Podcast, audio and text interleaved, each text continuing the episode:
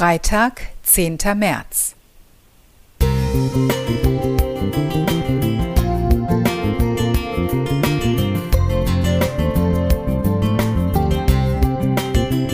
Ein kleiner Lichtblick für den Tag.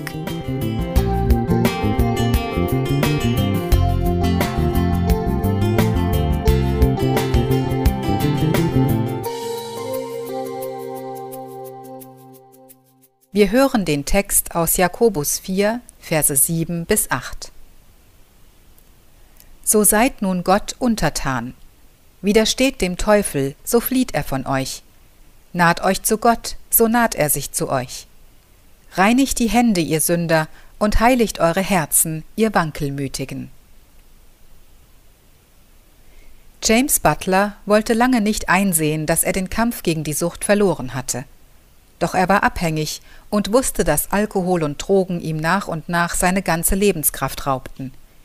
Ihm war bewusst, dass ihn eine der beiden Substanzen letztendlich umbringen würde, und doch schaffte er es lange nicht zu kapitulieren.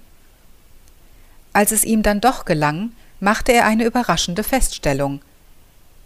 Paradoxerweise war alles, was ich durch die Kapitulation verloren habe, meine eigene Hilflosigkeit – Stattdessen gewann ich die Freiheit, nach dem zu handeln, was wirklich in meinem eigenen Interesse lag, selbst wenn es nur einen Tag oder selbst nur eine Minute lang währte. Jeden Tag musste ich die weiße Fahne der Kapitulation hissen, nicht vor meiner Sucht, sondern vor meinem Prozess des Heilwerdens. Ich lernte, dass ich mich nicht selbst retten konnte und dass ich der Hilfe einer Gemeinschaft und einer höheren Macht bedurfte, um nüchtern zu bleiben. Zu kapitulieren zählt zu den größten Herausforderungen im Leben.